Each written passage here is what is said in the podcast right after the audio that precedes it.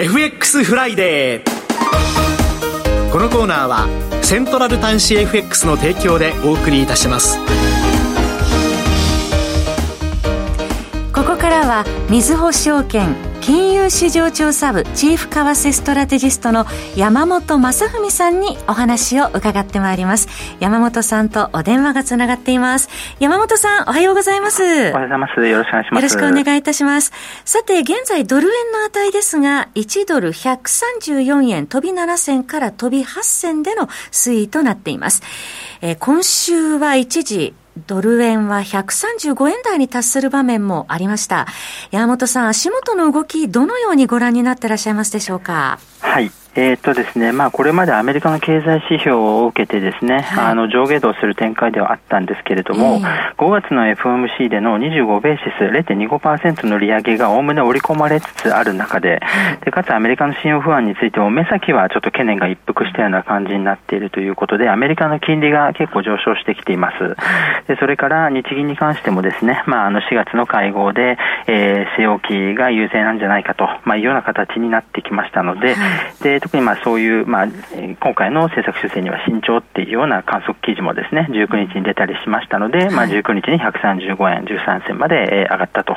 えー、で、目先はちょっとやっぱり堅調な感じですね。堅調、まあ、円安が、えー、進んでいく傾向にあるということなんでしょうかね。はい。えっと、まあ、テクニカル的に見てもですね、はい、あの、ちょっとやっぱり強気な感じになっていまして、えー、っと、週次の一目均衡表の雲の加減、これ132円の24銭あたりにあります。はい、あと、あの、えー、3月8日の高値、えー、まあ、137円91銭からですね、3月24日への下落、129円64銭ですけれども、はい、まあ、これのですね、えー、っと、まあ、あの、まあ、135円までいったことで、61.8%戻し、これが、ね、130円75銭でしたので、これをちょっと上抜けしてきたと、まあ、いうような感じにもなっています。で、まあ、こういう中でですね、ちょっとじゃあ次の上値はどこら辺だと、まあ、いうことで、えー、まあ、200日移動平均線が取っている137円ちょうど前後と、まあ、いうようなところが、まあ、ちょっと視野に入ってきていると、まあ、いうような状況ですね。135円超えて137円台まで視野が入っているという、テクニカル的には上向きであるということですね。そうですね。はい。はい、あの、山本さんどうなんでしょうか？まあ、4月新年度に入りまして、インバウンド、円買い需要が回復しているという点、あとは、まあ、日本企業の海外直接投資ですとか、機関投資家の外貨資産投資などの影響というのは、これはどう考えたらいいんでしょうか？はい。えー、確かにですね、この時期は、あの、新年度入りということで、えー、まあ、海外、えっ、ー、と、日本の機関投資家の対外投資がどうなるのかっていったところが注目を集めやすいと。ただ、こちらはですね、やっぱりちょっとあの、まあ、あまり積極姿勢は、まあ、あの、まあ、期待できないかなと、まあ、いうようなところですね。で、一方で、このインバウンドに関してはかなり増えてきていますので、まあ、円買い需要にはなるかもしれないんですけれども、この日々の動きにはですね、あまりちょっと影響がないかなと。えー、やっぱり日々の動き、えー、あとまあ数週間、数ヶ月程度のトレンドを見る上ではですね、はい、やっぱりこのアメリカの経済指標とかですね、まあ、マクロ経済動向の方がより重要かなというふうに思っています。はい、経済指標、マクロ経済動向の方にやっぱり焦点をがあるということですね。はい、えー、また、シリコンバレー銀行の破綻後、銀行貸付が大きく減少したというデータもありますけれども、これはやはり将来のアメリカ景気の悪化につながるとの懸念もありますけれども、どうでしょうか、銀行決算の発表ですとか、特に地銀の決算発表、まだ注意必要でしょうかね？はい。えー、で、これ全体としては、あの、市場の懸念は、まあ、一服したような感じなんですけれども、えー、やっぱりこの一部、まあ、個別のですね、まあ、いいところ、悪いところがあって、まあ、そういったものは出てくると思うんですね。で、えー、で、目先は一服してるんですけれども、やっぱり先行き、やっぱりこの預金がこれまで減少したとかですね、で、今後の規制強化のリスク、まあ、こういったことを受けると、やっぱり先行き融資性が慎重になってですね、アメリカの景気に悪影響を与えるという懸念があると。まあ、ただこれについては、どの程度実際にですね、あの、数字として影響が出てくるのか読みづらいと、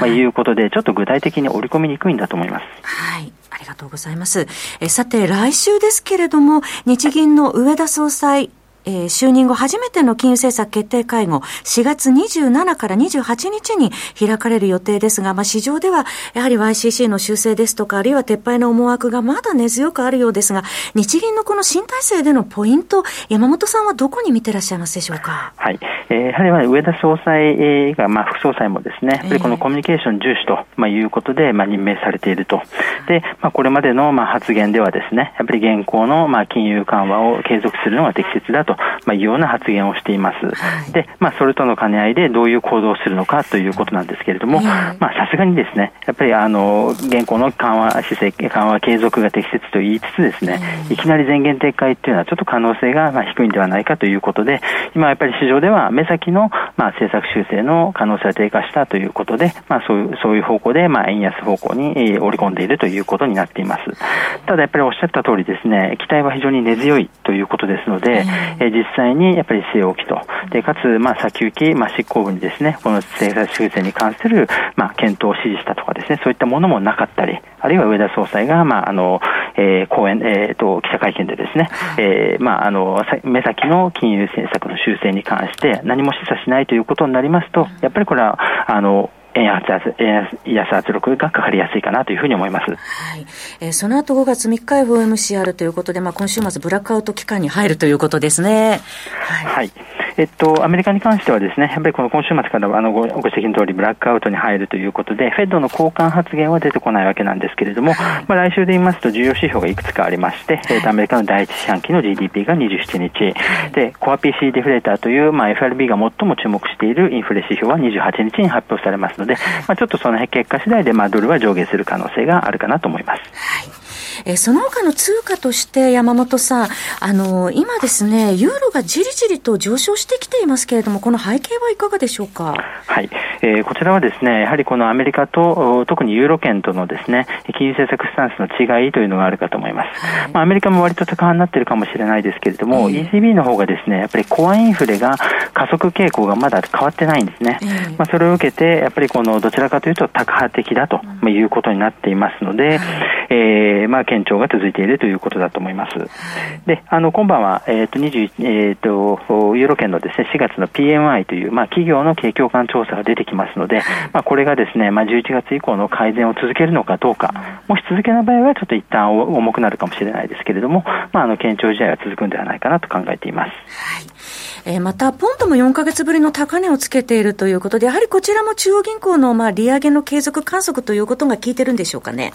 はい。えっと、やはりまあ目先ですね、あの CPI が市場総費上振れしたと、まあ、いうようなこともあります。であとですね、やっぱりこの一時期ほどはですね、まあ、景気が悪くないと、まあ、いうようなことになっていますので、まあ、よりそのインフレ抑制にまあ注力できると、あのそういう意味では、まあ、あの利上げが交換されやすいということで、まあ、堅調になっている面もあるかなというふうに思います。え最後にオーストラリアドルのポイントについても伺ってもよろしいでしょうか？はい。えー、っと、オーストラリアに関しては4月にですね、まあ、利上げを休止したと、まあ、いうことで、まあ、一旦ちょっと金利の面では買いにくくなっているということなんですが、あの、足元の経済指標は良くなってきています。あの、雇用統計なんかもですね、まあ、あの、非常に堅調だったりして、あと来週はですね、26日に第一四半期のオーストラリアの CPI が発表されます。まあ、こちら鈍化予想なんですが、市場予想を上回る場合にはですね、5月の理事会での利上げ再開という可能性も意識されますので、5ドルの下支えになるのではないかと思っています。はい。えー、よくわかりました。山本さんどうもありがとうございました。ありがとうございました。みずほ証券金融市場調査部チーフ為替ストラテジストの山本正文さんでした。FX フライデー。このコーナーはセントラル端子 FX の提供でお送りいたしました